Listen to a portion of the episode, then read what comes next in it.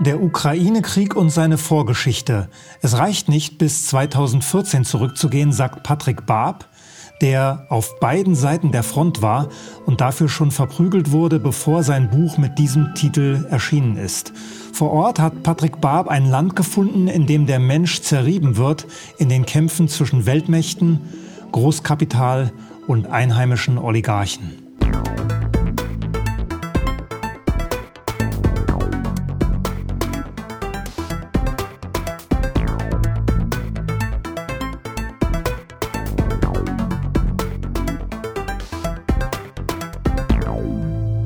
Im Gespräch.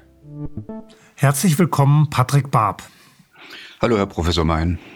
Bevor wir beginnen, stelle ich Sie vor. Patrick Barb hat Karriere im öffentlich-rechtlichen Rundfunk gemacht. Ganz klassisch mit einem Volontariat beim Saarländischen Rundfunk, dann als Reporter in Saarbrücken und ab 97 schließlich beim NDR. Er hat aus England berichtet und aus Skandinavien, aus Polen, aus dem Baltikum und vom Balkan, aus Afghanistan, aus Russland. Das Publikum von KenFM erinnert sich vielleicht noch an ein Gespräch, in dem es 2017 um die CIA ging und um die Morde an William Colby, Olof Palme und Uwe Barschel oder an eine Positionensendung zum tiefen Staat. Patrick Barb war seit 2008 Lehrbeauftragter für Journalismus an der Christian Albrechts Universität Kiel und später auch an der Hochschule für Medien, Kommunikation und Wirtschaft in Berlin. Wer nicht mehr im Studentenalter ist und trotzdem lernen will, wie ein guter Journalist arbeitet, kann das Buch Recherchieren nutzen, 2022 erschienen im Westend Verlag, oder jetzt auch das Buch über seine Reisen in die Ukraine, die für Wirbel gesorgt haben, weil Patrick Barb deshalb erst seine beiden Lehraufträge verlor, dann aber vor Gericht gegen die Uni Kiel gewann. Herr Barb, Warum sollte man Ihr Buch lesen? Hören wir nicht jeden Tag genug über die Ukraine und über den Krieg? Ja, wir hören genug. Wir werden dauerberieselt über den Krieg und äh, die Ukraine. Aber diese Berieselung stützt sich vor allem auf äh, offizielle ukrainische Informationen beziehungsweise NATO-Narrative. Ich denke, dass ähm, die äh, Medien in eine Art äh, Blindheit äh, geraten sind, dass sie den Propagandanarrativen zu sehr anhängen, dass sie zu unkritisch damit umgehen, dass zu viel Computerjournalismus gemacht wird, dass Reporter vor Ort kaum noch vertreten sind. Es gibt ja auch einige wenige, die wie ich auf beiden Seiten der Front tätig gewesen sind. Ich nenne Regie Le Sommier, der früher für Barry Matsch gearbeitet hat, darüber ein Buch geschrieben hat bei Max Milot erschienen. Und mein Buch sollte man lesen, weil äh, ich mich darum bemühe, die Perspektive der Menschen zu teilen, die dort leben und nicht die Perspektive der Propaganda der Regierungen oder von irgendwelchen Militärs, äh, sondern eben mit den Menschen unterwegs gewesen bin. Ja, Computerjournalismus müssen wir erklären. Das sind Menschen, die in einem Büro sitzen und aus Computertexten neue Computertexte generieren. Genau, und ich äh, kritisiere, dass äh, viele in diesem Bereich, viele Redaktionsbewohner, äh, das, was sie auf dem Bildschirm sehen, für die Wahrheit halten. Aber der Computer, das Internet, das sind Filter, die aussehen wie Fenster. Denn man sieht nur das, was andere eingespeist, hochgeladen haben, nach ihren Überlegungen und ihren Interessen. Äh, und das genügt einer ausgewogenen Recherche auf keinen Fall. Hier muss man äh, versuchen, ein breites Spektrum an Quellen heranzuziehen, um alle wesentlichen Aspekte in die Überlegungen einzubeziehen. Und genau das tut zumindest hier in Deutschland der Journalismus nicht. Ja, diese Metapher vom Fenster hat mir sehr gut gefallen in Ihrem Buch äh, übers Recherchieren, weil da ja noch einem klar gemacht wird, dass alles, was ich im Internet finde, mit Interessen zu tun hat, weil irgendwer die Sachen reingeschrieben hat, genau damit ich sie finde. Ja, das ist natürlich die kopernikanische Wende von Immanuel Kant, wenn er sagt, wir können eigentlich die Wirklichkeit in Gänze gar nicht erkennen, sondern das hängt ja doch sehr stark äh, von unseren Wahrnehmungskriterien ab. Wir sehen etwas auch nach unseren Interessen, nach unseren Wahrnehmungsmöglichkeiten. Eine Fledermaus sieht was ganz anderes. Und das müssen wir natürlich im Blick behalten. Äh, ich bin ja auch kritisiert worden ich, äh, nach meiner Reise in die Ukraine und äh, man geht von diesem, man geht von diesem naiven Bild eines Journalisten aus, der da zwei, drei Quellen vor Ort befragt und sich dann eine Meinung bildet.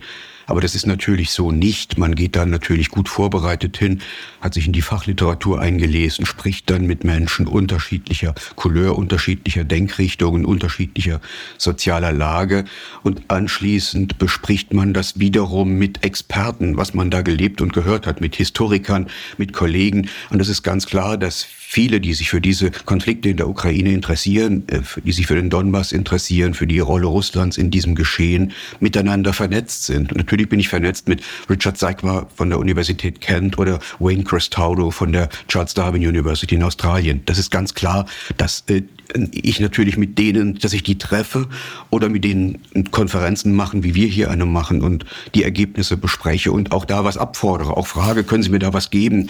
Äh, haben Sie Unterlagen dazu? Das ist eine schlichte Selbstverständlichkeit. Meine Bücher bewirken nur wenig, haben Sie in Moskau gesagt, als es im September 22 darum ging, Ihre Einreise in den Donbass zu erleichtern. Warum wollten Sie trotzdem unbedingt in das Kriegsgebiet fahren und dieses Buch schreiben? Ich hatte zunächst einmal Freunde in der Westukraine besucht, in den Karpaten und äh, habe mit diesen Menschen gelebt. Das sind Bauern, äh, habe bei der Ernte geholfen und bin mit vielen Leuten ins Gespräch gekommen und habe wieder einmal gelernt, dass die Situation in der Ukraine vor Ort, aber auch die Situation in angrenzenden russischen Gebieten, die kannte ich aus äh, zu, länger zurückliegenden Reisen, völlig anders sich darstellt, als es hier in den Medien präsentiert wird. Und dann habe ich mir vorgenommen, äh, mit den Freunden in der Westukraine äh, den Donbass aufzusuchen. Geplant war eigentlich, dass wir von Lemberg äh, über Kiew nach Charkiw fahren und von dort aus Richtung Süden uns vorarbeiten nach Mariupol. Aber da kam der Krieg dazwischen, das ging nicht mehr. Wir haben keine Möglichkeit gesehen, in der sich wandelnden Konfliktlage, auch aufgrund der Heftigkeit der Kämpfe, durch die Front zu gelangen. Ähm, und dann habe ich mich entschlossen, zusammen mit äh, Sergei Filbert zu reisen äh, und den Weg über Russland zu wählen. So kam es zustande. Ähm, man muss da äh, einfach auch im Blick behalten, dass äh, die Russische Föderation Sanktionen unterliegt. Ich habe also keine Möglichkeit, eine Kreditkarte zu benutzen. In der Russischen Föderation kann kein Hotel bezahlen. Und äh, ich bin in den, in den ähm, Millennium-Jahren nach der Jahrtausendwende, auch Ende der 90er Jahre nach Russland gefahren mit, äh, sagen wir mal, 5000 Dollar im Bauchgurt und habe dann die Leute bar bezahlt. Das äh, schien mir aber für ein Kriegsgebiet nicht ratsam zu sein, denn beim nächsten militärischen Checkpoint einer Miliz könnte sich dieser Betrag sehr schnell in Lösegeld verwandeln und man ist das Geld los und kann dann gucken, wo man bleibt und muss froh sein, wenn man mit dem Leben davonkommt.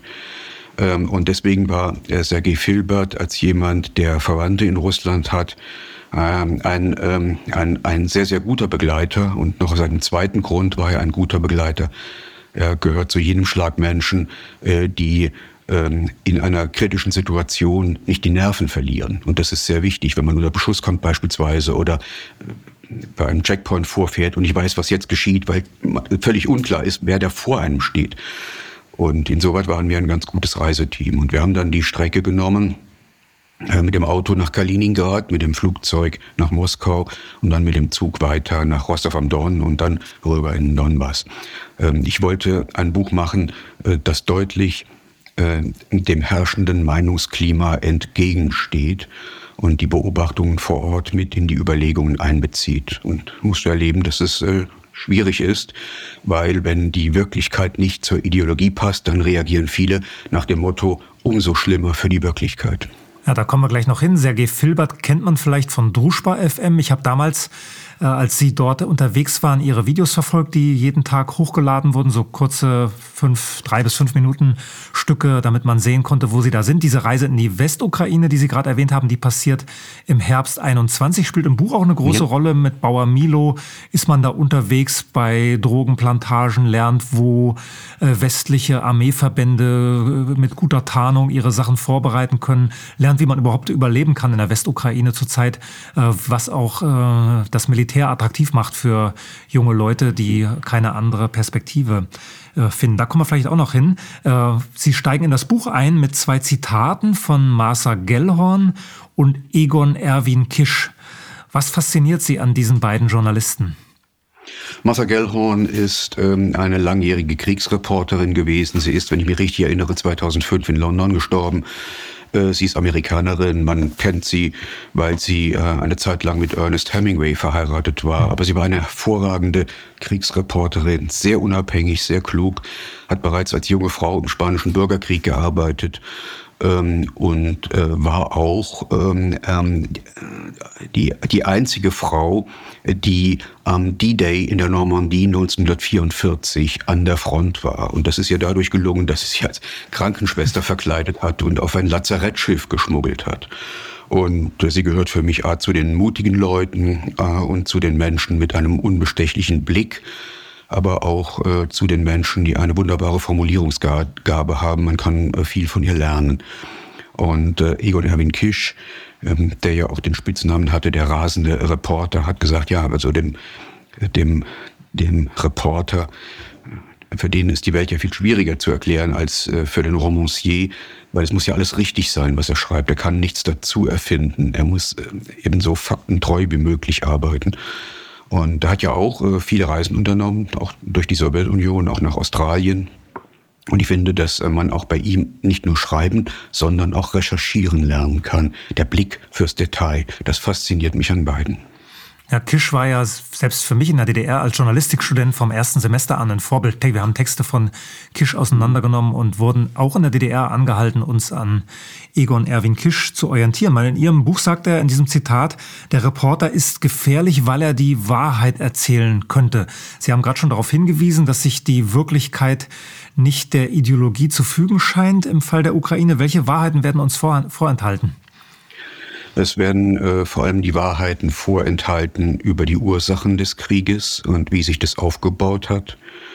Ähm, die tatsächlichen Zustände im Donbass sind in meinen Augen viele Jahre nur unzureichend beschrieben worden. Ähm, es werden uns die Zahl der Opfer, der Verluste vorenthalten. Äh, das sind nur einige Punkte. Und äh, ich denke, wenn Journalisten hier in Deutschland, in Europa bis nach Moskau, aber auch in den Vereinigten Staaten ihre Arbeit gemacht hätten, dann wäre es wahrscheinlich zu diesem Krieg nicht gekommen. Stattdessen haben sie ähm, Propagandamärchen nachgebetet und haben auch Teile der Wirklichkeit ausgeblendet. Und äh, das ist, ähm, das geht eigentlich handwerklich nicht. Ich meine, man muss die andere Seite in die Überlegungen einbeziehen, man muss sie hören, man muss ihre Auffassungen nicht teilen, aber man muss respektieren, dass es unterschiedliche Perspektiven auf die Wirklichkeit gibt. Ja, vielleicht bevor wir zum Krieg kommen, schildern Sie Ihre Eindrücke von diesen beiden Reisen in die Ukraine. Wie geht es den Leuten da? Was sieht man, wenn man durchs Land fährt, kurz vor dem Krieg und jetzt mitten im Krieg? Man sieht ein Land, ähm, in dem die Menschen zu einem großen Teil in prekären Verhältnissen leben und ein Land, in dem die Integration und die Annäherung an den Westen zu einer flächendeckenden Verarmung geführt hat. Seit 1990 hat sich in der Ukraine der Durchschnittslohn in etwa halbiert. Das betrifft insbesondere die ärmeren Teile des Landes, die in der Ukraine ja im Westen liegen, in den agrarischen Regionen, aber auch den Donbass. Im Westen ist es noch schlimmer. Und so versucht man sich eben ähm, mit äh, Formen sozialer Notwehr über Wasser zu halten. Wir haben bereits vor dem Krieg 10 Millionen Wanderarbeiter aus der Ukraine in ganz Europa und Russland gehabt. Ähm, ich habe einen Freund, der mich auch in Lemberg abgeholt hat am Flughafen. Der hatte einen, äh, ja, einen einen Mercedes äh, Sprinter, natürlich gebraucht, viele Jahre alt. Den hat er sich umgebaut. Er hat da äh, sechs, äh, sechs Schlafkojen eingebaut. Und äh, so stellt er sich Bautrupps zusammen und fährt bis Frankfurt oder bis nach Moskau, um Supermärkte hochzuziehen, natürlich in Schwarzarbeit. Und ich habe ein Gespräch am Mobiltelefon mitbekommen mit einem Auftraggeber in Moskau, der einfach nicht bezahlt hat. Und er kann es nicht einklagen, weil es ist ja alles Schwarzarbeit. Und so verdienen die Leute ihr Geld durch Wanderarbeit in der gesamten Europäischen Union vor dem Krieg. Die Bauernsöhne, die unter hohen Druck geraten sind, weil sich immer mehr westliche äh, Agrarkonzerne in die Schwarzerdeböden einkaufen, ähm, nehmen sozusagen den die Bauernsöhne suchen dann äh, andere ähm, Möglichkeiten, Geld zu beschaffen, steigen vielfach im Raum Lemberg oder Chust oder Czernowitz in den Zigarettenschmuggel ein, schmuggeln also nachts Zigaretten über die Grenze in die Europäische Union. Oder sie melden sich zu den Milizen oder meldeten sich damals schon zu den Milizen im Donbass, weil sie da besser entlohnt worden sind, als sie zu Hause als Hirten oder so oder auf dem Bauernhof überhaupt hätten Geld verdienen können. Und das führt natürlich zu einer Annäherung an ähm, äh, das Gedankengut dieser Milizen. Und das ist ein sehr stark faschistisch geprägtes Gedankengut, ultranationalistisch bis faschistisch. Mir hat gerade gut gefallen die Formel soziale Notwehr. Ich weiß gar nicht, ob die auch im Buch auftaucht. Woher, woher kommt Ihr Febel oder Ihr Interesse an den Schwachen der Gesellschaft? Ihr Wunsch, den Schwachen in der Gesellschaft zu helfen mit Ihren Berichten, mit Ihren Reportagen, mit den Eindrücken, die Sie da vor Ort gesammelt haben und jetzt weitertragen? Zunächst einmal der Begriff soziale Notwehr rührt daher, weil ich die Motive dieser Menschen gut verstehen kann. Ich habe in der Ukraine hervorragende Leute kennengelernt. Also wenn man mit denen was abspricht, dann läuft es so und es bleibt bei dem, was man besprochen hat. Das sind hervorragende äh, Frauen und Männer, hervorragende Kameraden und ich war da sehr gut integriert. Die haben mir viel gezeigt und äh, viel erzählt. Und äh, mein Interesse daran rührt daher, äh, dass ich äh, selbst aus einfachen Verhältnissen komme und äh, zu den wenigen gehört äh, als äh, Arbeiterkind vom Land, die aufs Gymnasium gehen konnten. Und da habe ich den Satz gehört, so eine Leute wie dich kriegen wir hier schon wieder raus, dann gehst du auf den Bau, wo du hingehörst. Da haben also die Pädagogen äh, die Auffassung vertreten, dass das Gymnasium für die Söhne und Töchter von Zahnärzten, Professoren und Unternehmern gemacht ist und nicht für die Kinder armer Leute. Und so habe ich ähm, schon sehr früh gelernt, was Klassengesellschaft heißt. Und ich habe das natürlich auch im Studium ähm, vertieft. Ich habe politische Wissenschaften studiert, aber stark mit soziologischem Einschlag. Also Bourdieu ist für mich kein Fremder, Karl Marx ist für mich kein Fremder, Max Weber ist kein fremder Begriff. Äh, Sigmund Baumann ist für mich äh, einer der wichtigsten Soziologen des 20. Jahrhunderts. Und äh, ich nutze natürlich das Instrumentarium, das mir diese Denker zur Verfügung stellen, um Sachverhalte zu untersuchen. Und deswegen höre ich nicht nur auf Regierungspropaganda. Und ich habe sehr früh gelernt, es geht in der Politik ähm, nicht um Moral, es geht um Interessen und die Art und Weise, wie diese Interessen durchgesetzt werden. Und da ist es so, dass jemand, der Geld hat, eben andere Interessen ins Feld führt als jemand, der abhängig beschäftigt oder arbeitslos ist. Dann haben wir es ja relativ oft, dass soziale Aufsteiger ihre Herkunft vergessen und eigentlich noch schlimmer sind als diejenigen, die aus den Mittelschichten oder gehobenen Mittelschichten kommen, weil sie beweisen wollen, dass sie zu Recht dazugehören, dass sie jetzt so einen Job haben beim öffentlich-rechtlichen Rundfunk zum Beispiel. Warum ist das bei Ihnen nicht so gewesen? Warum haben Sie äh, weiter Journalismus gemacht, um den Schwachen eine Stimme zu geben? Warum ich das weitergemacht habe, kann ich gar nicht sagen. Ich habe äh, eigentlich gar nicht angefangen mit dem Volontariat, sondern äh, das Ganze begann in der sogenannten Alternativzeitungsbewegung äh, Ende der 70er Jahre des vergangenen Jahrhunderts. Das ist also die Bewegung, ähm, aus der schließlich die Berliner Taz hervorgegangen ist. Man wollte der äh, Berichterstattung, die sich damals schon auch in der saarländischen Provinz stark an den ja, an der Geschäftswelt und der, den etablierten Parteien orientiert hat, etwas entgegenstellen. Und äh, beim Provinzblatt Homburg, da war ich dabei, ganz kleine Zeitung, heute gibt's die auch nicht mehr. Wir waren ganz stolz darauf, ähm, auf eine Auflage zwischen 6 und 800, die per Hand oder in, verteilt worden sind oder in Buchläden auslagen. Beim Provinzblatt Homburg ging es vor allem um Bauunternehmer in der Kreisstadt, die also mit Supermärkten und Einkaufszentren die Innenstadt zupflastern wollten. Und wir haben uns natürlich überlegt, das ist ja nicht im Sinne der Menschen, sondern müssen ja eigentlich Wohnungen gebaut werden, um die Lebensqualität zu steigern. Und das waren die Anfänge. Und dem bin ich eigentlich treu geblieben. Und ich habe immer versucht, aus dieser Perspektive zu recherchieren. Das habe ich übrigens auch in Russland gemacht, in vielfältiger Weise. Äh, ich habe äh, über illegale Öltransporte berichtet, über russischen Rechtsextremismus, über illegale Passfälscheraktivitäten. Ich habe berichtet über äh, die wahren Gründe des Untergangs der Kursk und so weiter und so fort. Und das waren alles Eigenrecherchen, ähm, als andere ihre Russlandkenntnisse im Wesentlichen aus der Agentur bezogen haben. Ja, kann man sich heute gar nicht mehr vorstellen, dass es in den 70er Jahren schon mal eine Alternativmedienbewegung gab. Viele kleine Blättchen in ganz Westdeutschland, äh, nicht nur in Homburg, äh, manchmal im Wochenrhythmus, manchmal im Monatsrhythmus. Am Ende mit der Taz 1979 die Krönung, dass man jetzt eine eigene Zeitung hatte, die jeden Tag erschienen ist. Insofern sind Sie jetzt ja, wenn man so will, bei Ihren Wurzeln wieder angekommen, wenn wir jetzt hier ein Gespräch für Apolut machen. Ja, ich bin eigentlich ganz zufrieden, weil äh, im Alter von über 60 bin ich noch einmal zu meinen Wurzeln zurückgekehrt und lerne auf diesem Wege natürlich auch sehr viele kritische Menschen kennen, wie Sie beispielsweise oder auch jüngere Leute hier in Berlin und äh, fühle mich sehr gut eingebunden. Das macht Spaß. Und ich bin sozusagen mir ein wenig treu geblieben und habe mich äh, immer ein wenig geweigert, mich an, an Strukturen anzupassen. Also da hat sich in meinem Punkt nichts verändert. Mhm. Ihr Buch, um dahin wieder zurückzukommen, Ihr Buch beginnt mit einem alten Reiseführer durch die Sowjetunion, veröffentlicht 1928 von einem Kommunisten und Geheimdienstler.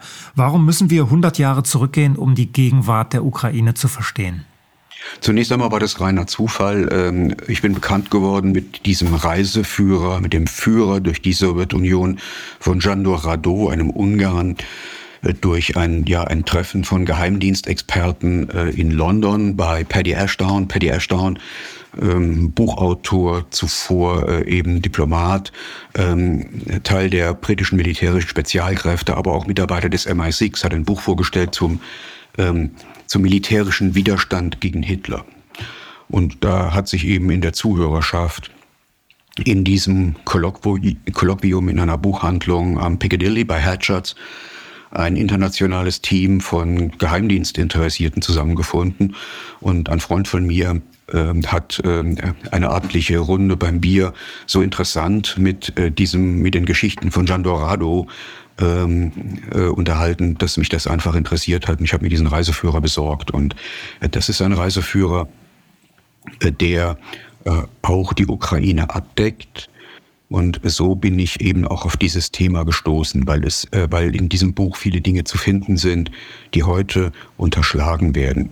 Beispielsweise ähm, wurde der Volksrepublik Ukraine Anfang der 20er Jahre der Donbass zugeschlagen, der eigentlich zu Russland gehörte. Und das hat man getan, weil man sich zur Aufgabe gestellt hat, den Dnieper schiffbar zu machen und zu begradigen, um bei Saporischia ähm, ein, äh, das damals europaweit größte Wasserkraftwerk zu bauen. Eine gewaltige Leistung äh, in einem, im Grunde einem Entwicklungsland, das rein agrarisch strukturiert war. Und dieses Kraftwerk wurde gebaut von 1928, eröffnet 1931. Eine gewaltige Leistung gewesen.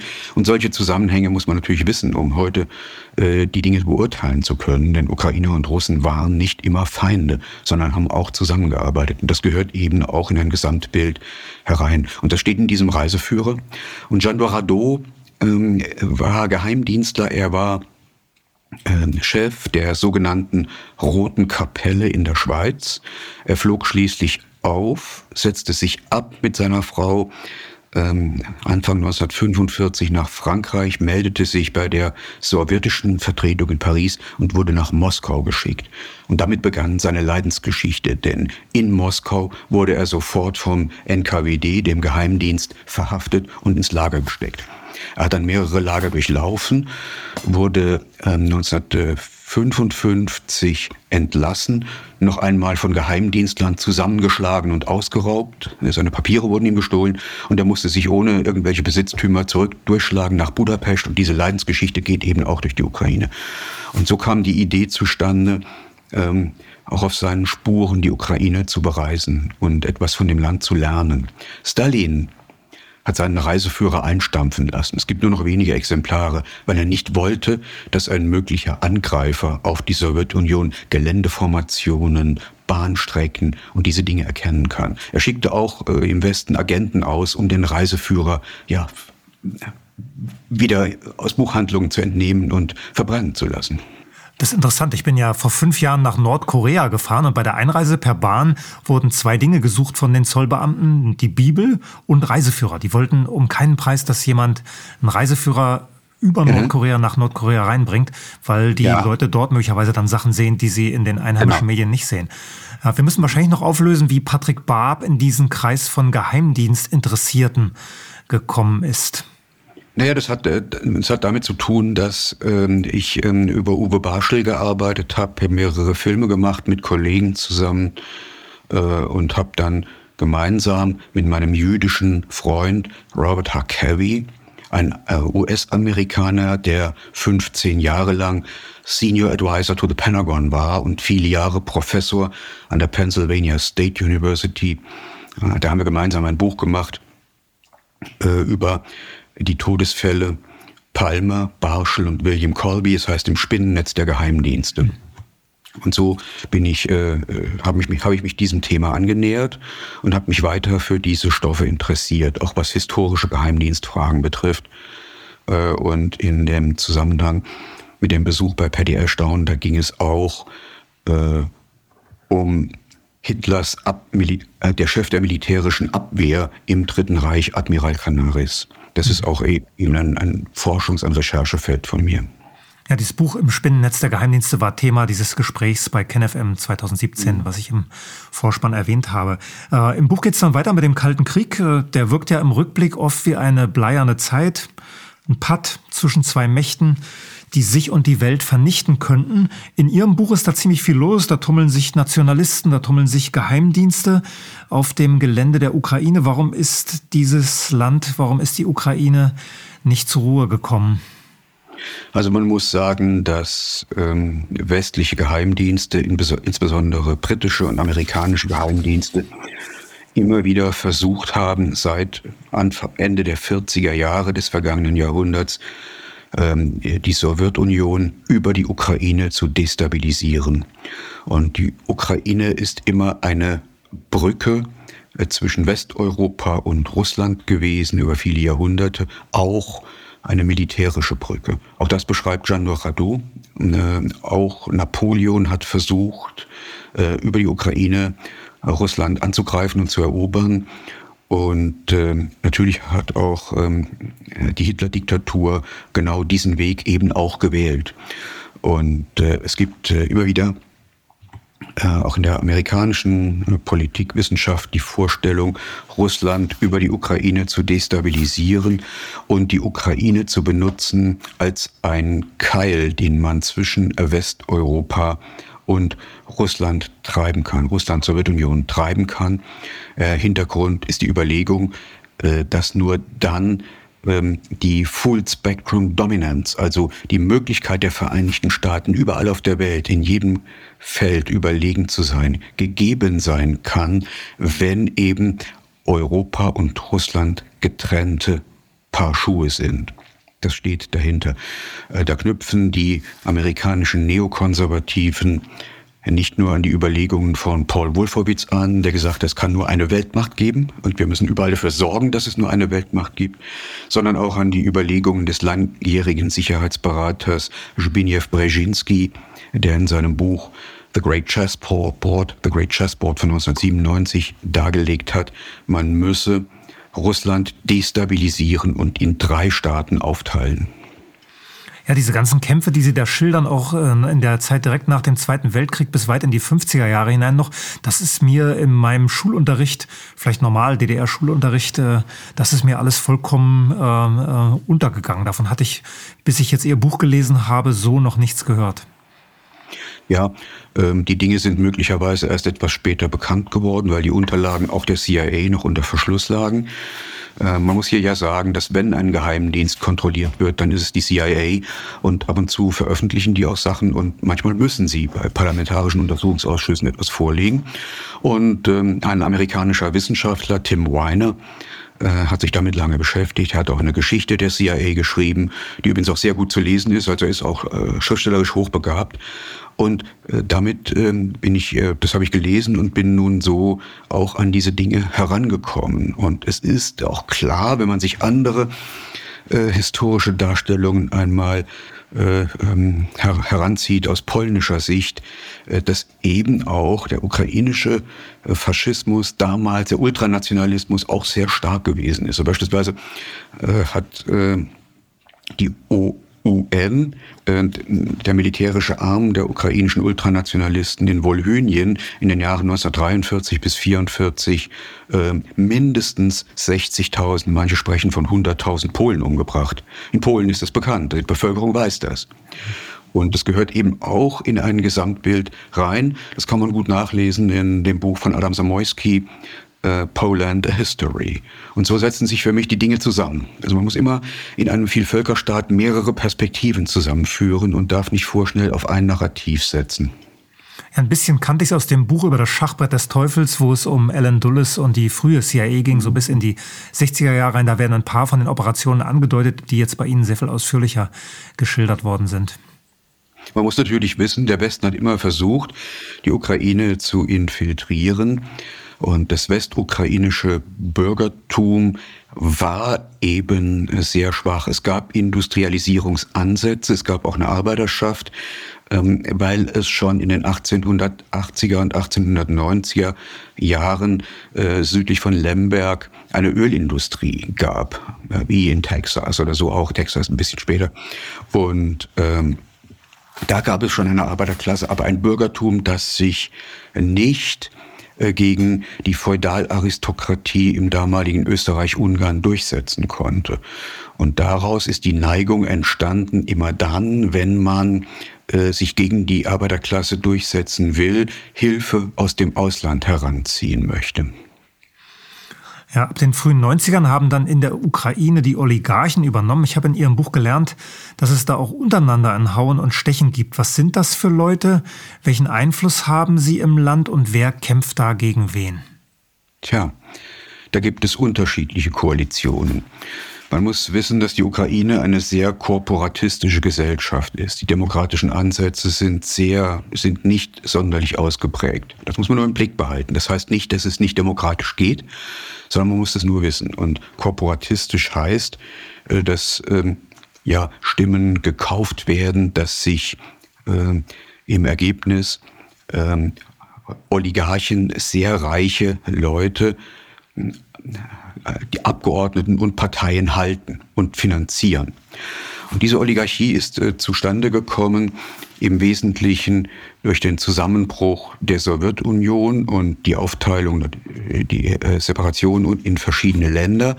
Und da haben Menschen mit Zugängen zu Ressourcen versucht, sich diese Ressourcen anzueignen. Also beispielsweise, man weiß, durch die Ukraine fließt Gas aus Russland nach Westeuropa. Und da gründet man dann eine Firma, die den Russen das Gas formal abkauft und dem eigenen Staat zum dreifachen Preis weiterverkauft. Und die Beamten, die das genehmigen, die bekommen dann ein entsprechendes Schmiergeld, damit sie ihre Familie durchbringen, weil die Löhne sind sehr niedrig und jeder muss gucken, wo er bleibt.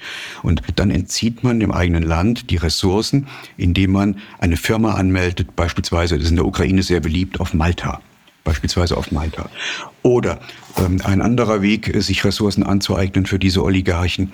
Das lief so, waren ja als Staatsbetriebe in der Sowjetunion und nun wurden diese Staatsbetriebe nach und nach privatisiert und dann hat man versucht, äh, diese Betriebe wiederum über Schmiergeldzahlungen unterpreisig zu erwerben und dann weiter zu verkaufen oder Teile weiter zu verkaufen. Und so haben sich Oligarchen eine, ein riesiges Vermögen angeeignet, was sie wiederum in den Stand versetzt hat, äh, die, also sie Parteien im Grunde genommen zu halten, sich Abgeordnete zu halten.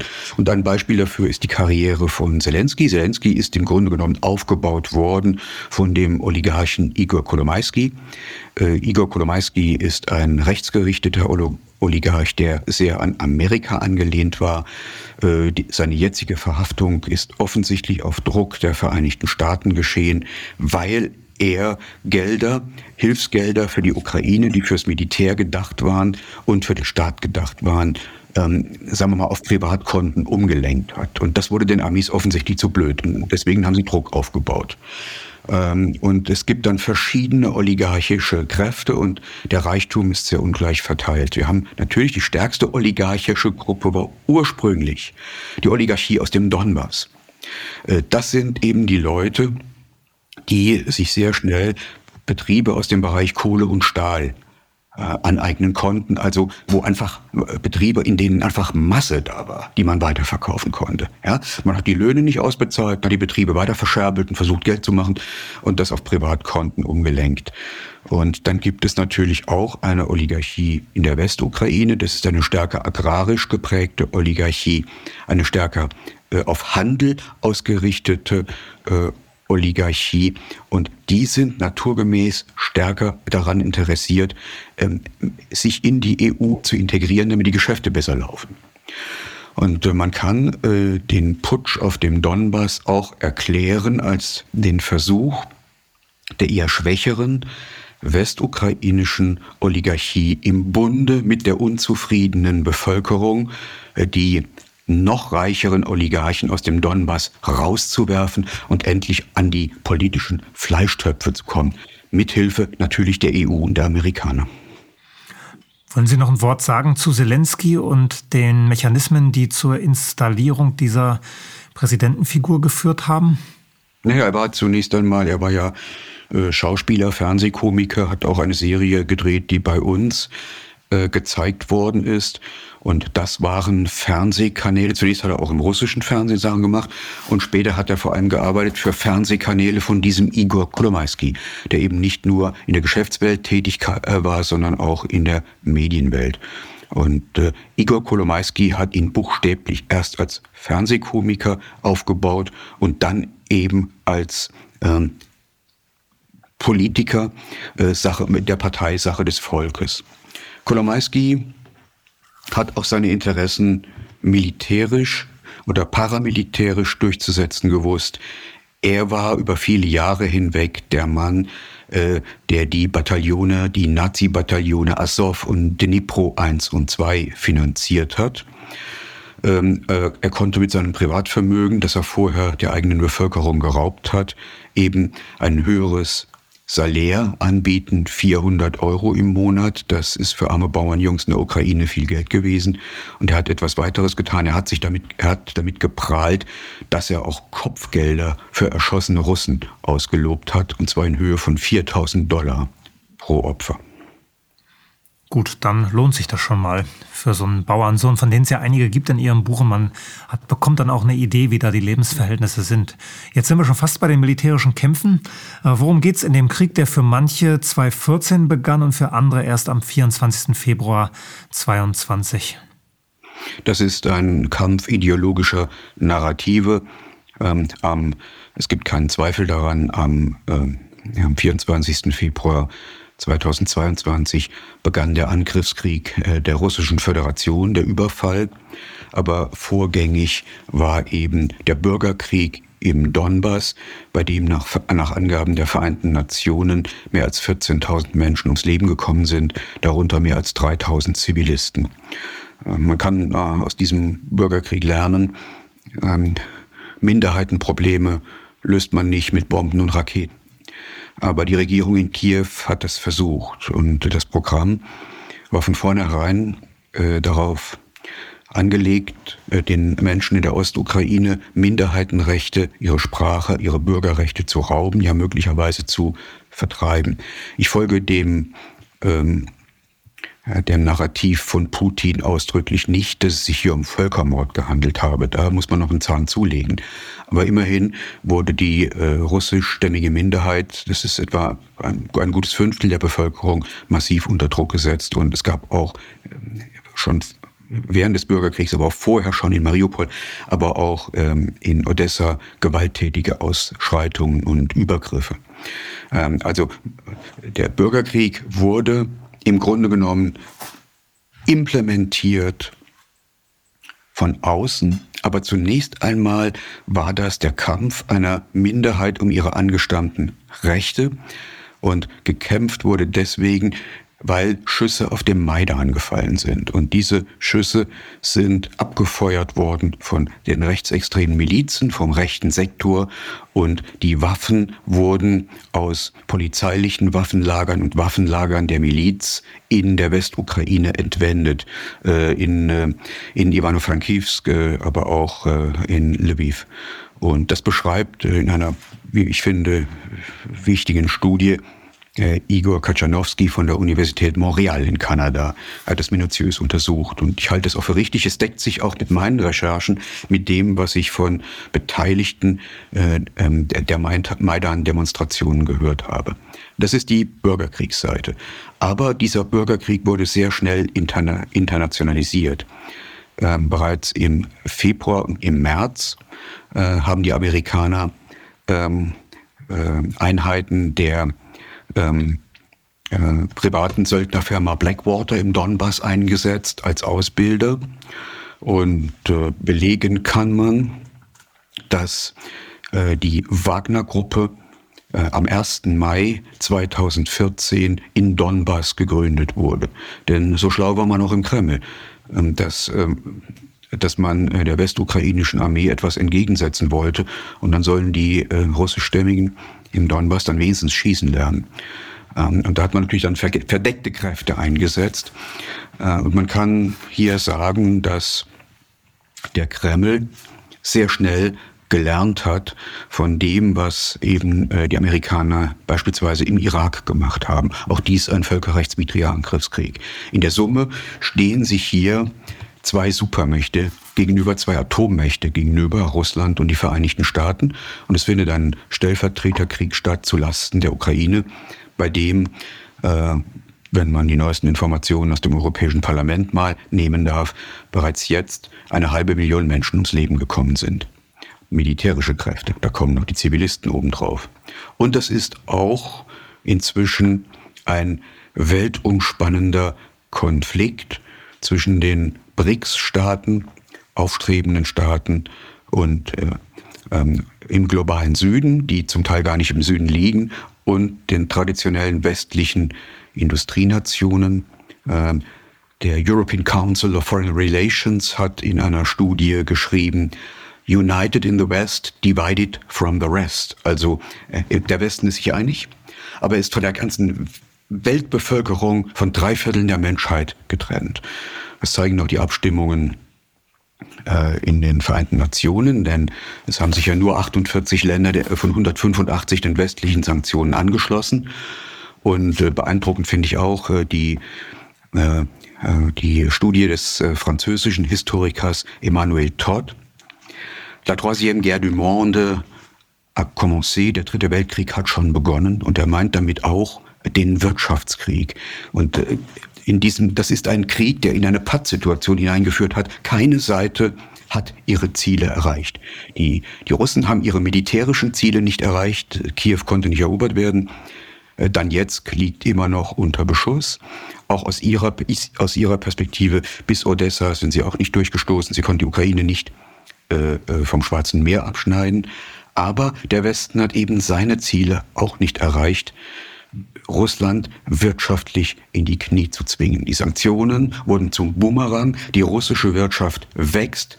Die deutsche äh, Wirtschaft steht am Anfang einer umfassenden Deindustrialisierung. Jetzt haben wir viele Aspekte gestreift. Sie haben über Geopolitik gesprochen, über Kriegsauslöser, über den Stand der Dinge auf dem Schlachtfeld über Kriegsziele. Ich habe ja am Anfang ganz offen gefragt, worum geht es in diesem Krieg?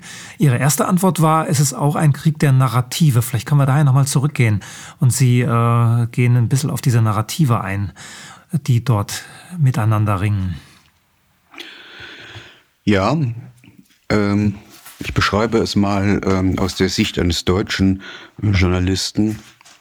Die Dämonisierung von Putin hat bereits sehr früh begonnen. Äh, sie hat, äh, wenn ich mich recht erinnere, begonnen schon in der zweiten Hälfte der Millenniumjahre. Ähm, ähm, bei der Rede von Putin im Deutschen Bundestag 2001 hat man sich noch dumm angeguckt.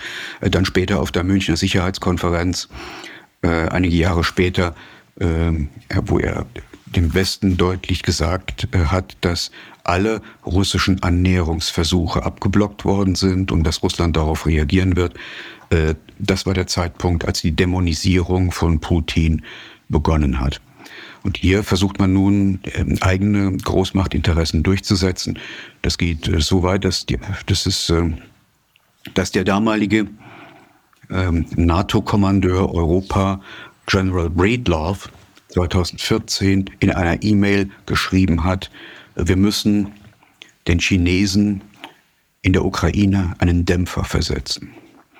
Also wir müssen zeigen, dass wir uns keine russische Einmischung gefallen lassen, wenn wir die Ukraine in die NATO hineinziehen wollen, sonst äh, wird, werden die Chinesen mit Blick auf Taiwan munter. Und so ist der Krieg, das ist auch ein wesentlicher Punkt, auch ja, herbeiprovoziert worden äh, mit dem Versuch, die Ukraine in die NATO hinein zu befördern. Und da hat man eben eine rote Linie vor Moskau überschritten. Die NATO-Osterweiterung entgegen anderslautender Versprechungen ist ein wesentlicher Kriegsgrund. Und da komme ich zurück zu den Narrativen. Diese Vorgeschichte des Krieges wird in der Berichterstattung weitgehend ausgeblendet. Ja, mein erstes Stichwort unter der Frage, worum geht es in diesem Krieg, übernommen aus Ihrem Buch, lautet Agrarholdings und Investmentfonds. Äh, ich habe gestaunt, dass die Ukraine ja gar nicht mehr Ukrainern gehört, sondern längst im Besitz von westlichen Firmen und Kapitalgesellschaften ist. Naja, die Schwarzerdeböden sind begehrt, wenn man Gewinne erzielen will. Und ähm sie durften viele Jahre nicht äh, verkauft werden an ausländische Unternehmen. Äh, Dabei half man sich dann eben mit Strohleuten oder mit Joint Ventures, mit ukrainischen Firmen. Ähm, es ging darum, eben auch die Kontrolle über die Nahrungsmittelkette herzustellen. Und inzwischen gehören große Teile der Fläche der Schwarzerdeböden bereits westlichen Konzernen. Auch die Chinesen haben sich eingekauft. Das soll auch nicht versch versch verschwiegen werden. Und natürlich, äh, wenn große Konzerne auf sehr fruchtbaren Böden, beispielsweise unter Einsatz von genmanipuliertem Saatgut, sehr günstig und sehr effizient produzieren, dann wird das ein Bauernsterben in ganz Europa nach sich ziehen. Das ist ganz klar. Und es geht um, auch um die Aneignung von Profiten im agrarischen Bereich. Und natürlich, wenn die Russen im Donbass obsiegen oder dieses Gelände behalten, oder wenn die Ukraine in irgendeiner Weise aufgeteilt wird, dann gehen auch Geschäftsfelder verloren. Das ist ja klar. Man hat sich ja seine Investments und die Rentierlichkeit seiner Investments anders vorgestellt. Auch das äh, auch darum kümmern sich wissenschaftliche Institute. Das taucht hier in der Berichterstattung nicht auf. Und so kommen die Bauernsöhne und die kleinen Höfe natürlich unter Druck, die nicht mehr rentierlich arbeiten können. Und da bleibt vielen Menschen gar nichts anderes übrig, als sich einen Job im Ausland zu suchen, in die Prostitution zu gehen oder sich zu den, bei den Milizen im Donbass zu verdingen oder im Schmuggel. Ja, scheint ja ein Muster der US-Politik zu sein. Man schickt die Konzerne vor und lässt dann, lässt dann irgendwann den militärischen, militärisch-industriellen Komplex von der Leine, um das zu schützen, was da aufgebaut wurde. Kennt man aus den Bananenrepubliken wahrscheinlich am bekanntesten, ne? dass äh, erst der Konzern da ist und dann irgendwann Militär eingreift. Das Ziel äh, der Neokonservativen ist es tatsächlich, äh, die Vorherrschaft der Vereinigten Staaten aufrechtzuerhalten. Äh, Jake Sullivan, der Sicherheitsberater im Weißen Haus, steht hier exemplarisch äh, für eine größere Gruppe. Jake Sullivan hat ähm, äh, vor vielen Jahren zusammen mit Hillary Clinton den Putsch in Honduras orchestriert. Er war mit dabei, als die Flugverbotszone über Libyen ausgeweitet wurde, dahingehend, dass man das ganze Land zerbombt hat. Und er hat auch ähm, eine Zusammenarbeit amerikanischer Kräfte, der CIA vor allem, mit dem IS in Syrien befürwortet. Und ich denke, äh, jemand, der so tickt, mit dem wird die Wiederherstellung einer Friedensordnung in Europa sehr schwer werden. Auch mit Frau äh, Victoria Nuland wird es sehr schwer werden, denn sie hat den Putsch auf dem Maidan 2014 an zentraler Stelle orchestriert. Erinnerlich ist vielleicht noch ihr Satz, Fuck the EU, wir bestimmen, wer der nächste Präsident wird, nämlich Jasenjuk, er das dann auch wurde. Äh, und nicht die EU macht das. Und Frau Nuland sprach auch davon, dass die USA in der Zeit äh, vor diesen Ereignissen auf dem Maidan fünf Milliarden Euro investiert hätten. Und das muss sich ja auch lohnen. Ich will auch darauf hinweisen, dass sich die Familie des Präsidenten Joe Biden und vor allem sein Sohn Hunter Biden in der Ukraine maßlos bereichert haben. Ich äh, kann nicht sehen, dass diese Leute zu einer Friedensordnung beitragen können. Darüber hinaus verdienen amerikanische Rüstungskonzerne Milliarden durch diesen Krieg. Äh, die Amerikaner haben, äh, die Weltwoche hat das geschrieben, haben im vergangenen Jahr die EU aufgefordert, mehr Geld an die Ukraine zu liefern, sodass die Ukraine in den Vereinigten Staaten mehr Waffen kaufen könne. Und da sieht man, worauf das rausläuft. Es geht hier eigentlich gar nicht um die Ukraine. Die leiden darunter ähm, sondern es geht um eine weltweite Umverteilung von unten nach oben und von Europa in die Vereinigten Staaten. Es ist ein Wirtschaftskrieg, der sich gegen Europa richtet. Und das ist der, der, der zynische Aspekt dieses Wirtschaftskrieges ist es, ähm, der Westen liefert die Waffen und die Ukraine liefert die Leichen. Das hat der mexikanische Präsident Obrador ähm, einmal gesagt zu Beginn des Krieges und ich halte das für richtig. Was sieht man als Reporter vor Ort? Kann man überhaupt einen Eindruck gewinnen von der Ausrüstung der Soldaten, von ihrer Kampfbereitschaft, vom Ablauf, wenn man auf den Schutz von Militärs angewiesen ist, um überhaupt überleben zu können? Naja, wir waren ja nicht im Schutz von Militärs, sondern wir haben uns akkreditiert, wie jeder andere auch, natürlich bei den zuständigen Besatzungsbehörden, wie auch anders. Und wir hatten einen einheimischen Führer, der sich etwas auskannte und der über ein Fahrzeug, ein privates Fahrzeug verfügte. Und äh, mit äh, dem äh, haben wir die Gegend bereist. Man sieht vor allem, dass die Kräfte auf beiden Seiten der Front gar nicht einheitlich sind. Äh, zum damaligen Zeitpunkt gab es eben, wusste man nicht, wenn man, wenn man bei einem Checkpoint vorfuhr, wer da denn jetzt einem das Sturmgewehr an den Hals hält. Äh, das konnten russische Truppen sein, das können Kampfeinheiten des Militärgeheimdienstes GRU sein, das können Spezialkräfte sein, das können Milizen sein der sogenannten Volksrepublik Donetsk und äh, Lugansk, das können ähm, ultranationalistische russische Freischärler-Einheiten sein, die es da auch gibt. Äh, und es können selbsternannte lokale Militärführer sein. Und man weiß nicht, was passiert. Man kann die Befehlskette, der die unterliegen, nicht nachvollziehen. Und man weiß nicht, wie der Tagesbefehl aussieht. Man weiß nicht, äh, haben die den Befehl, geschossen wird nur, wenn ein Offizier äh, das befiehlt, oder lautet der Tagesbefehl bei der geringsten Regung feuerfrei. Das ist dem Infanteristen überlassen. Das weiß man nicht. Man ist in dieser Situation. Das ist das erste Erlebnis. Das Erlebnis der Anspannung. Das zweite Erlebnis ähm, ist der dauerhafte Beschuss fast überall, wo man sich befindet. Das hat damit zu tun, äh, dass äh, wir, also die Militärs sagen, eine Renaissance der Artillerie erleben. Äh, dominant ist heute eben, ähm, sind die Distanzwaffen. Das betrifft ähm, Raketenwerfer. Die Russen setzen TOS ein ähm, die ukrainischen Kräfte inzwischen HIMARS oder ähm, äh, amerikanische Artillerie 777, die russischen Äquivalente. Das gibt sich nicht viel. Und was äh, Neue ist, dass diese Granaten und Raketen endphasengelenkt sind. Man könnte etwas flapsig sagen, da wird, werden also, wird der Mobilfunkverkehr, der Internetverkehr angepeilt und die schießen einem, wenn kein Windstoß kommt, auf 20 Kilometer Entfernung das Handy aus der Hand. So sieht es aus. Treffen genau. Und das führt zu einer, zu der, zu den verheerenden Verlusten an der Front. Also wenn, wenn ähm, eine HIMARS-Rakete einschlägt, dann entsteht im Umkreis von 25 Metern im Radius eine Temperatur von 1400 Grad.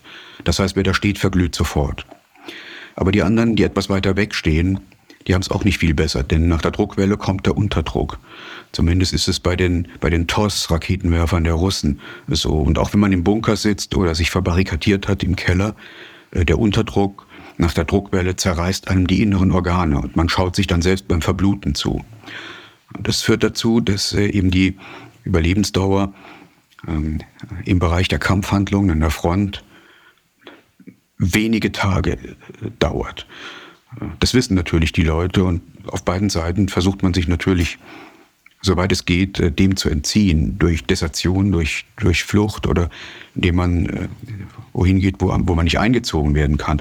Und da habe ich eben auf beiden Seiten der Front wieder Menschen kennengelernt. Also äh, der Sohn eines Freundes von mir aus Russland, der hat sich zurückgezogen nach Belgrad und lebt nun in Serbien, weil er im wehrfähigen Alter ist. Und an den Tälern in der Westukraine stellen die Bauern Wachen auf, falls die Miliz kommt. Da gibt's einen Anruf und dann verschwinden die Männer im Wald, damit sie nicht gefunden und aufgegriffen werden können und an die Front gepresst werden können. Äh, das ist die Situation. Und daher rühren die vorhin schon erwähnten hohen Verluste. Auf die Formel vom Schutz des Militärs kam ich wahrscheinlich durch die Checkpoint-Geschichten im Buch und durch diese Episode, wo Sie selbst mal zu lange im Internet waren und dann fast Opfer von Beschuss äh, geworden wären. Wahrscheinlich wäre ja, Wohlwollen, so Wohlwollen mhm. der Militärs besser gewesen. Naja, so, so wurde, ähm, wir haben natürlich über unseren einheimischen Führer Kontakt aufgenommen zu Artilleriebeobachtern. Und ähm, da wurden wir dahingehend beschieden. Und äh, wir haben, äh, ich habe sehr viel rumtelefonieren müssen, auch weil ich durch die Berichterstattung hierzulande unter Druck geraten bin. Musste mit Anwälten mich ins Benehmen setzen und ähm, dann haben wir aber an diesem Tag das Hotel früher verlassen. Also wir waren gar nicht drin, wir waren schon weg. Und eine Stunde später, nachdem wir es verlassen hatten, haben wir das gehört, äh, was da los war und sind dann wieder zurückgefahren. Haben uns am nächsten Morgen dann gesehen.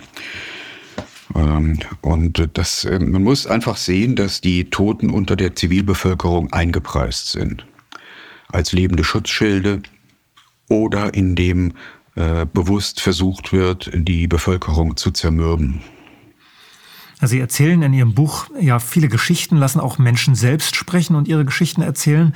Wenn Sie all das zu einem Bild verdichten müssten, wie würden Sie das angehen? Die Ukraine ist ein Vielvölkerstaat mit vielen Perspektiven.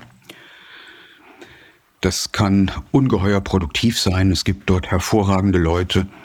Aber wer äh, in einer solchen Region Konflikte schürt, der läuft mit einer glimmenden Zigarette in eine Halle voller Benzindämpfe. Nach all dem Leid, das in dieser Gegend geschehen ist, ähm, müssten die Menschen eigentlich Erfahrung der Gemeinschaftlichkeit äh, machen, äh, des Zusammenhalts und der Zusammenarbeit.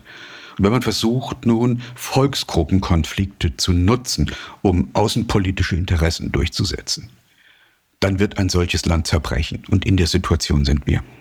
Das ist ein ganz schönes Bild mit dieser Zigarette in, dem, in der Benzinhalle, weil ich wollte, äh, meine nächste Frage zielte eigentlich darauf, dass, dass ich keine Wertung gefunden habe oder nur wenige Wertungen im Buch gefunden habe. Aber jetzt äh, outen Sie sich ja doch als Anwalt der Menschen dort vor Ort, die unter den Bedingungen leiden. Naja, ich äh, habe Freunde auf beiden Seiten der Front. Und was soll man denn tun? Ich versuche äh, mich mit ihren Augen äh, durch ihr Land zu bewegen und brauche ihre Augen ja, weil ich manche Dinge ja sonst gar nicht verstehe oder vieles hätte äh, wurde ist mir ja gesagt worden von anderen und ich habe es dann überprüft hinterher, ob es stimmt. Aber ich muss ja erst mal draufgestoßen werden. Ich habe mir nicht äh, äh, denken mögen, äh, mal mit, mit Zigarettenschmugglern in Karpaten unterwegs zu sein. Ähm, aber das erlebt man dann halt. Und ich glaube, ähm, die Ukraine hätte eine gute Chance gehabt, ähm, als Brücke zwischen Russland und der Europäischen Union und dem Westen. Es ist ein sehr reiches Land, auch kluge Leute mit gutem Ausbildungsstand, äh, aber nicht als Keil äh, zwischen militärischen Blöcken. Das geht schief. Der amerikanische Politologe John Mearsheimer aus Chicago, dem ich in der Betrachtung dieses Konflikts recht nahestehe, sagt, das Beste, was wir noch erreichen können nach diesem Desaster, ist eine Teilung des Landes. Muss man natürlich sagen, wo wird die sein? Wo wird die Teilungslinie sein? Da gibt es ja auch historische Beispiele. Und äh, das, der Worst Case ist die atomare Zerstörung Europas. Das sind die Alternativen. Denn keine der Supermächte kann sich jetzt noch leisten, einen Schritt zurückzumachen. Die Russen werden nicht weichen, weil sie wissen, dass die Amerikaner sie die NATO sie einkreisen will. Sie werden nicht weichen. Und ich kenne die Stimmung in Russland. Ich kann da noch einige Beispiele sagen. Und der Westen wird im Moment zumindest auch nicht weichen. Und die Leidtragenden sind die Menschen in der Ukraine, aber auch im Rest Europas. Ich fürchte, dass uns die beiden Atommächte in einen neuen 30-jährigen Krieg hineinmanövriert haben. Gut, Sie haben gerade gesagt, die Ukraine hat eine gute Chance gehabt, zu dieser Brücke zu werden. Wenn man mit, Ihnen in Ihrem Buch die letzten 100 Jahre Revue passieren lässt, dann äh, glaubt man eigentlich nicht an diese Chance. Glaubt man nicht, dass das tatsächlich jemals so war, dass es die Möglichkeit gab. Ja, weil die, weil die Fliehkräfte, die Zerrkräfte überwogen haben. Mhm. Das ist der Hintergrund.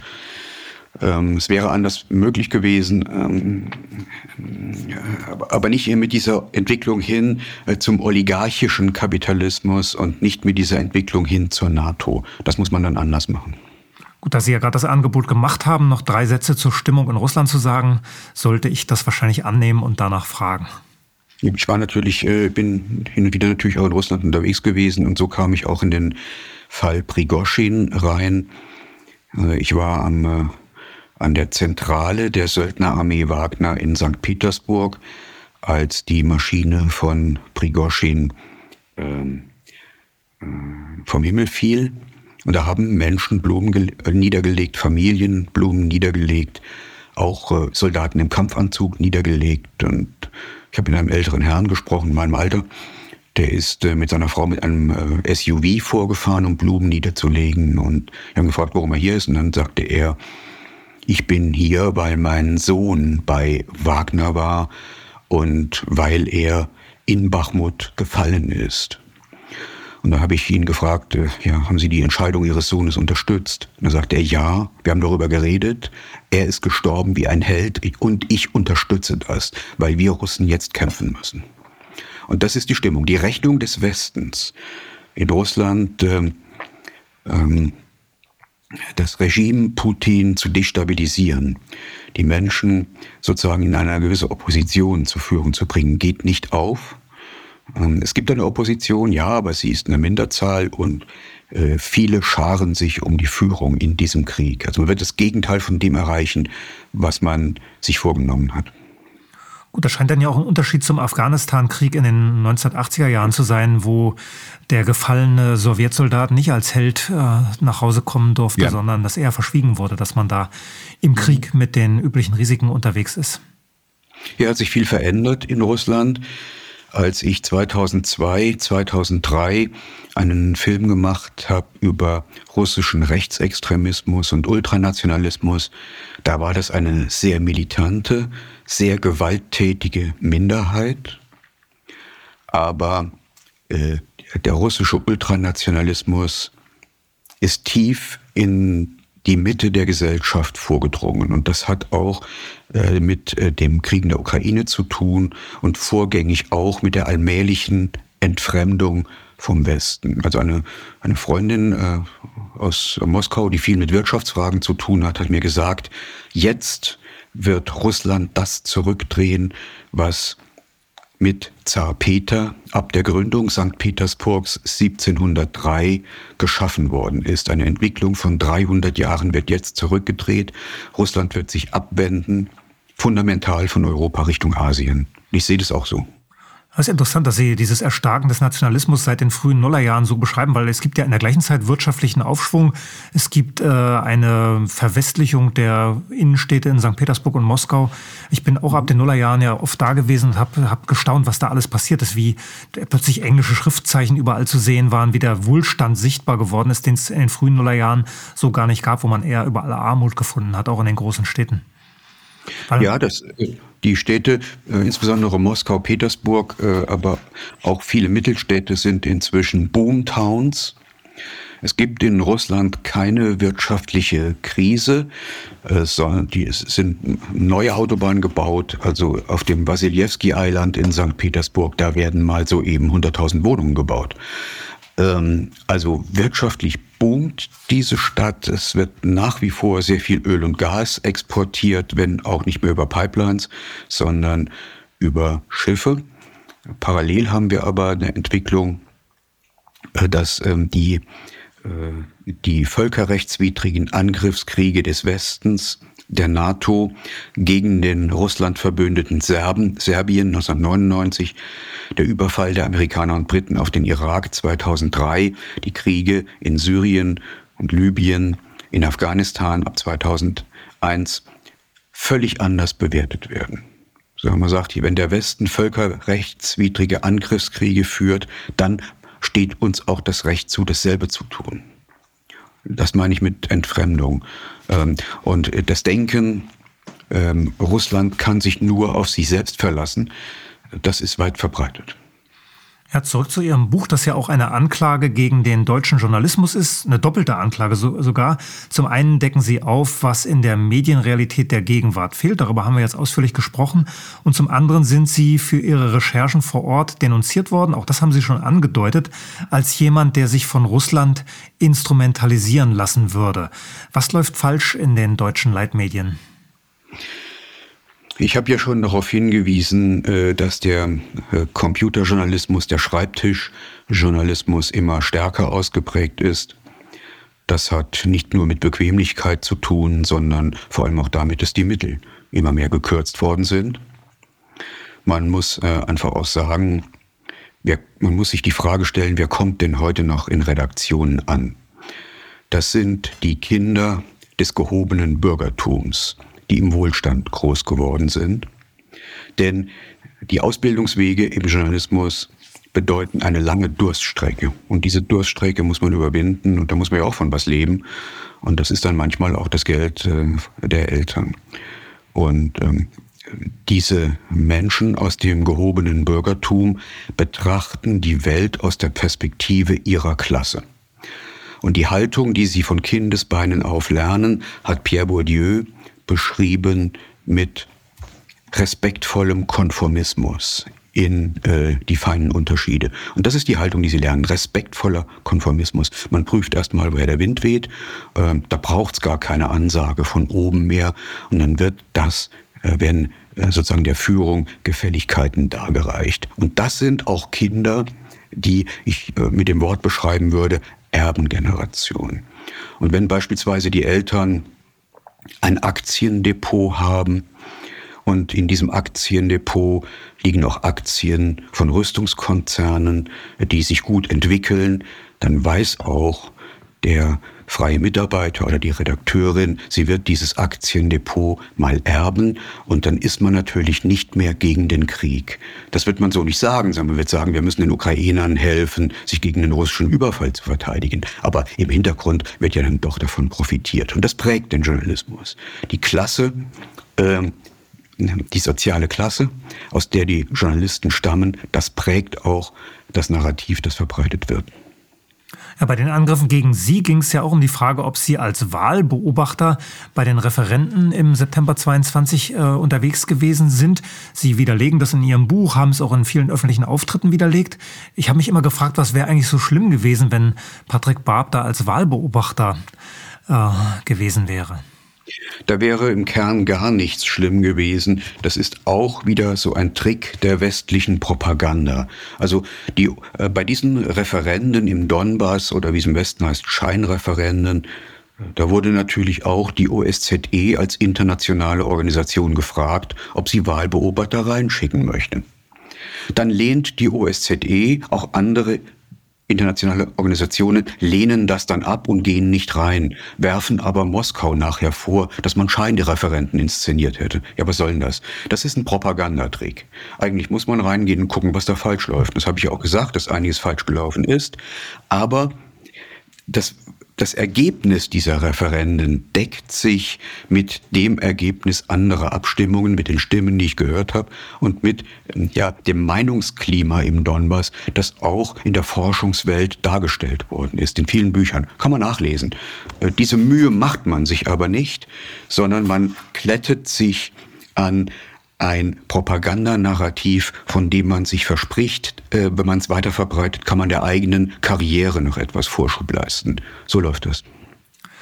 Ja, bei der Kampagne gegen Sie hat sich ja besonders Lars Wienand hervorgetan von T-Online, der das nicht nur losgetreten hat, sondern auch nochmal nachgelegt hat, nachdem Sie vor Gericht gewonnen hatten gegen die Universität Kiel. Im Buch deuten Sie immerhin an, dass jenseits der ökonomischen Gründe, über die Sie gerade gesprochen haben, jenseits auch der äh, Milieus, aus denen Journalisten wie Wienand kommen, dass es da auch möglicherweise Interessen im Innenministerium gegeben hat, dass es vielleicht sogar Anweisungen gegeben hat, jetzt den kritischen Journalisten Patrick Barb zu delegitimieren?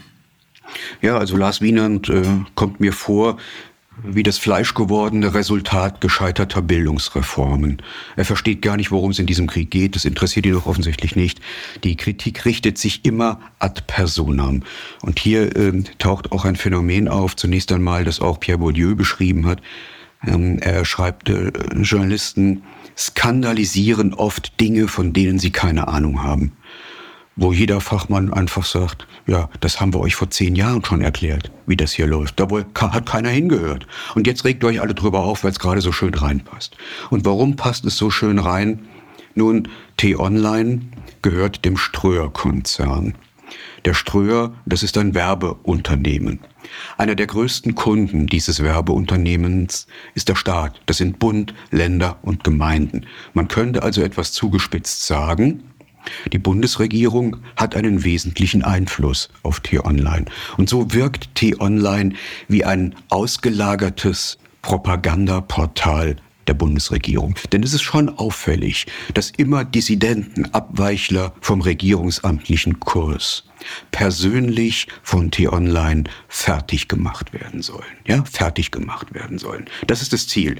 Und so kann man einerseits Ressentiments mobilisieren, die Menschen gegeneinander aufhetzen, diese Ressentiments monetarisieren, indem man die Klickzahlen erhöht und damit natürlich auch die Werbeeinnahmen stärkt. Und gleichzeitig kann man einem der Großkunden der, des Ströer-Konzerns noch einen kleinen Gefallen tun. Und dieser, diesen Gefallen tut man eben äh, im vorauseilenden Gehorsam oder auf Ansage. Wir wissen, aus, einer Parlament, aus der Antwort einer parlamentarischen Anfrage, die die Bundesregierung äh, gegeben hat, dass auch zahlreiche Journalistinnen und Journalisten für den Bundesnachrichtendienst arbeiten.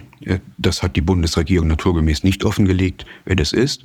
Oder muss man genau hingucken und prüfen, ob es da Zusammenhänge geben könnte. Klar, bis in die späten 90er gibt es ja Studien, die das zeigen, dass in jeder großen Redaktion äh, der Geheimdienst mindestens einen Menschen hatte. Das ist da auch namentlich nachgewiesen für die Jetztzeit natürlich, weil die Akten nicht offen sind. Schwieriger, weil auch Leute nicht reden. Die reden ja dann erst am Ende ihres Lebens, wenn sie raus sind aus der Karriere. Mein T-Online ist auch ein interessanter Fall für Medienforscher wie mich, weil dieses Portal nicht so im Fokus der Medienkritik, der Journalismuskritik steht. Wenn man das anschaut, wo die Kampagnen starten, ist es, wie Sie richtig gesagt haben, in der Regel T-Online. Das war bei Peter Hane so, war bei Thomas Dietz, einem Pfarrer aus der Uckermark, so bei Ulrike Gero, bei mir auch. Die anderen Journalisten, die anderen Leitmedienredaktionen können sich dann darauf berufen. T-Online hat ja berichtet, das Thema ist einmal in der Öffentlichkeit, also müssen wir nachziehen, damit wir nicht ins Hintertreffen geraten und unsere Leser sich fragen, warum ist dieser Fall nur bei T-Online? Das ist eine Redaktion von 150 Leuten, 150 Leute, die namentlich im Impressum auftauchen. Das ist also schon ein Riesenapparat, der mit jeder anderen Redaktion im Land konkurrieren kann. Ja, sehr wohl ist es so. Und äh, der zweite Aspekt bei diesem Geschehen ist natürlich, Sie haben es angedeutet, äh, dass die, die Redaktionsinsassen, die Schreibtischbewohner in den selbsternannten Qualitätsmedien das dann einfach abschreiben. Denn ähm, personalisieren, skandalisieren, denunzieren ist allemal leichter als äh, im Wege der Recherche den Dingen auf den Grund zu gehen. Und äh, verzeihen Sie den Stich ins Ordinäre, die sind ja zu blöd, um auf meiner Website mal unter Filmen runter zu scrollen und mal zu gucken, was hat denn der überhaupt gemacht. Also bei diesem Niveau, da möchte ich eigentlich nicht mehr diskutieren. Das ist die Infantilisierung der Berichterstattung, die mit der Infantilisierung der Politik einhergeht. Gut, wenn man Recherchieren ernst nimmt und Ihr Buch dazu liest, dann äh, läuft es ja auf Herrschaftskritik hinaus und das kann man wahrscheinlich nicht, wenn man von Steuer bezahlt wird und damit letztlich äh, von Steuergeldern abhängt. Genau. Äh, Sie waren ja ein Gesicht des NDR, bekannt für investigative Recherchen. Sie haben ja gerade auf Ihrer Website verwiesen, wo man das alles nachvollziehen kann. Sie waren gefragt in der Journalistenausbildung. Wie fühlt es sich an, wenn man auf der großen Bühne nicht mehr erwünscht ist? Ach, ähm, eine Bühne geht verloren und äh, eine andere kommt dazu.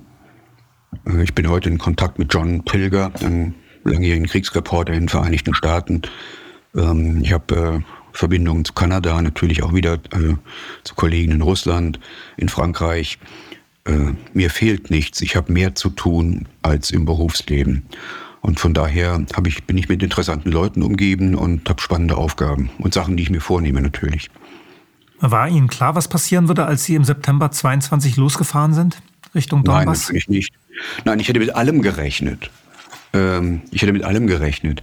Aber die Dreistigkeit einem, der sozusagen einem Krisen- und Konfliktgebiet, Kriegsgebiet unterwegs ist, auch noch in den Rücken zu fallen, das, äh, muss ich sagen, das unterläuft sogar die niedrige Meinung, die ich von meinen Kollegen habe. Gab es Unterstützung von Seiten, mit denen Sie vielleicht nicht gerechnet hatten? Ja, im persönlichen Freundeskreis natürlich. Äh, es gab durchaus äh, Unterstützung. Natürlich auch bei Robert Huckabee, äh, meinem Freund in den Vereinigten Staaten.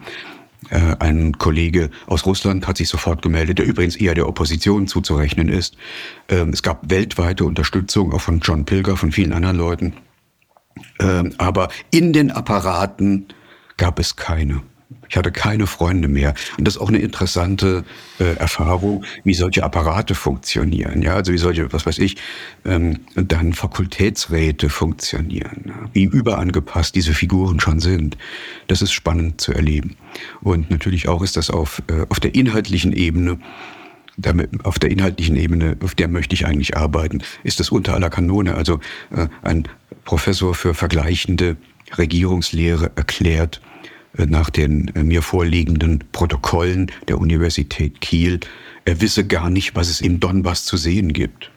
Ja, wenn die, Realität, wenn die Realitätsprobe schon aus dem Gesichtsfeld rückt, ja, vergleichende Regierungslehre, wo es immer darum geht, wie ist die Verfassungsnorm und wie sieht denn die Verfassungspraxis dann realiter aus?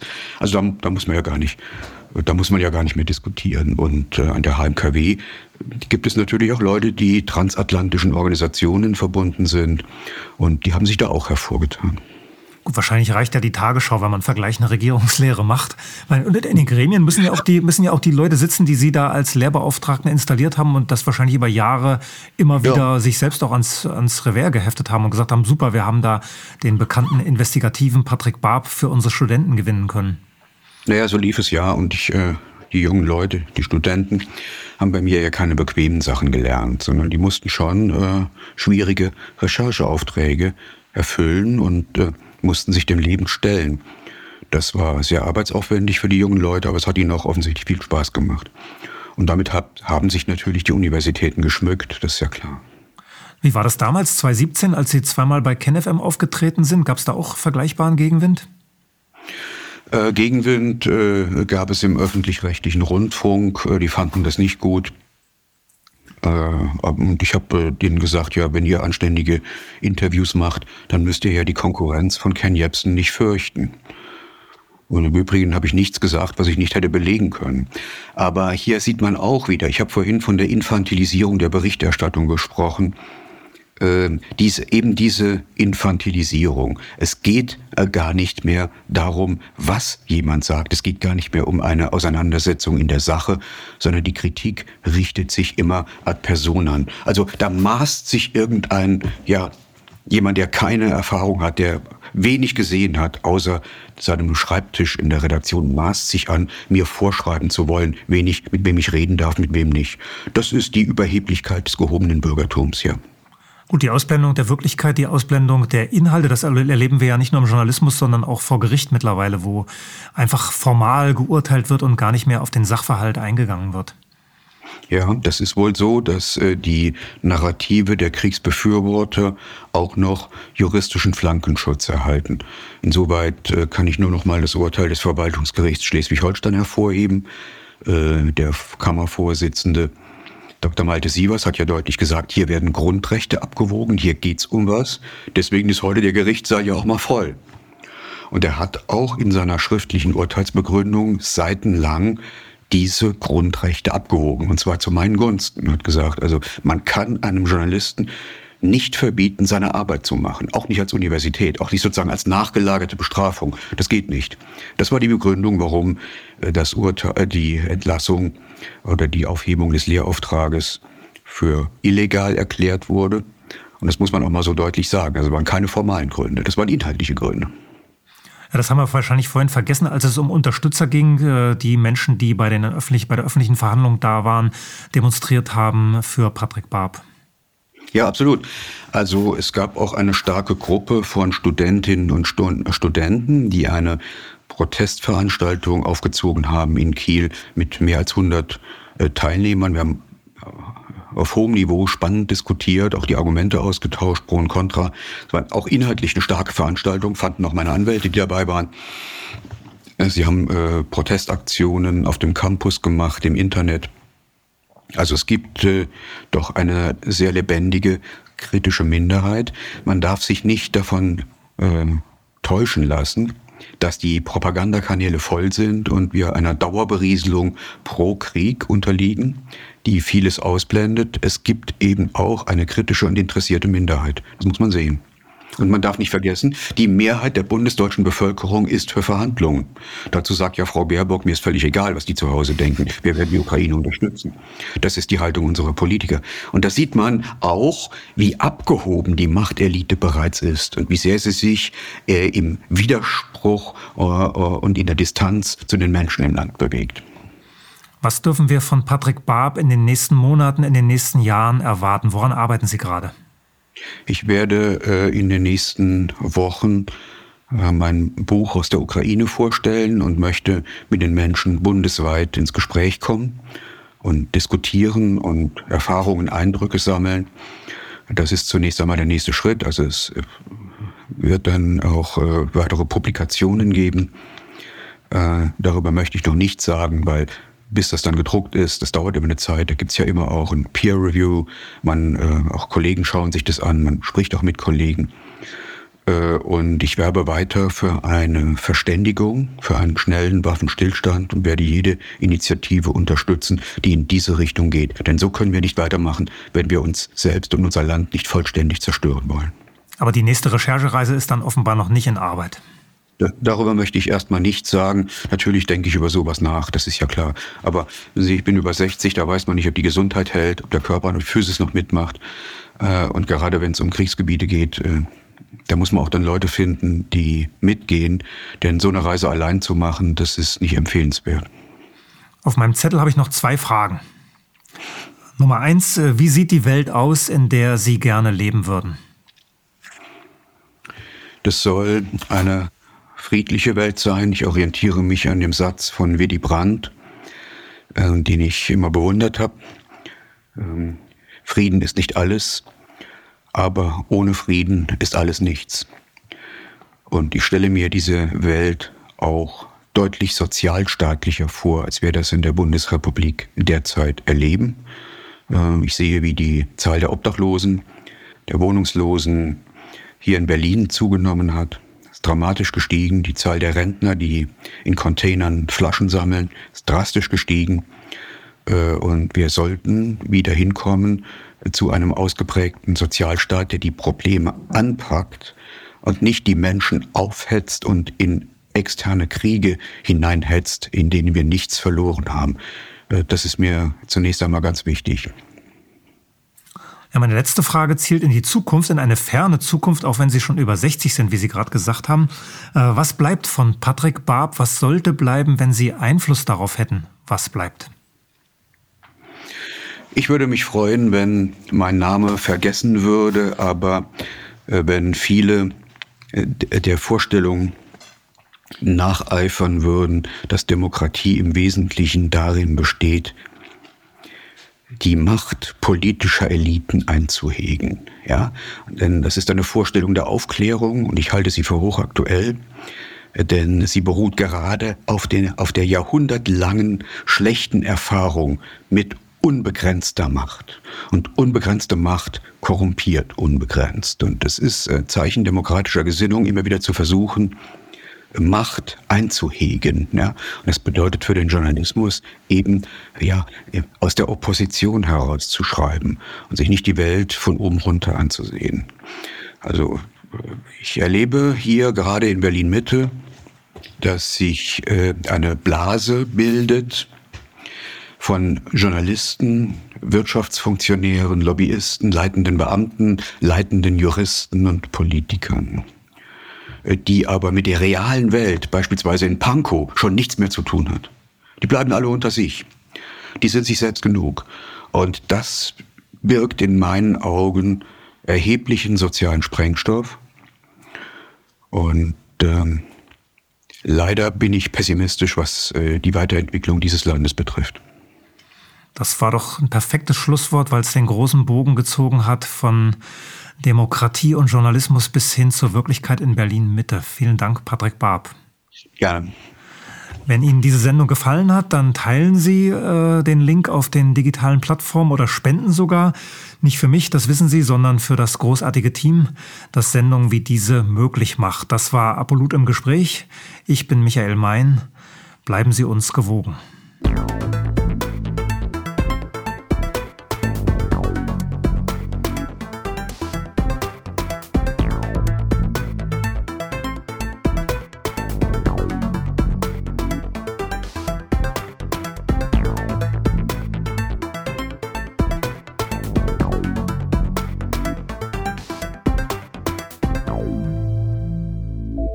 Danke, dass Sie Apolut eingeschaltet haben.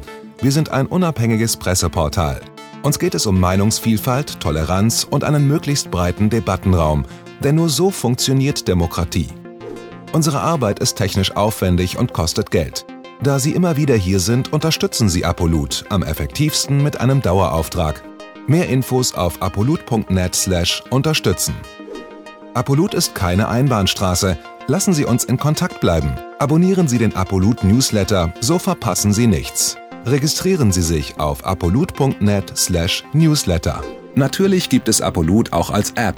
Einfach auf apolut.net/app runterladen und mobil auf dem Laufenden bleiben. Apolut. Das denke ich auch.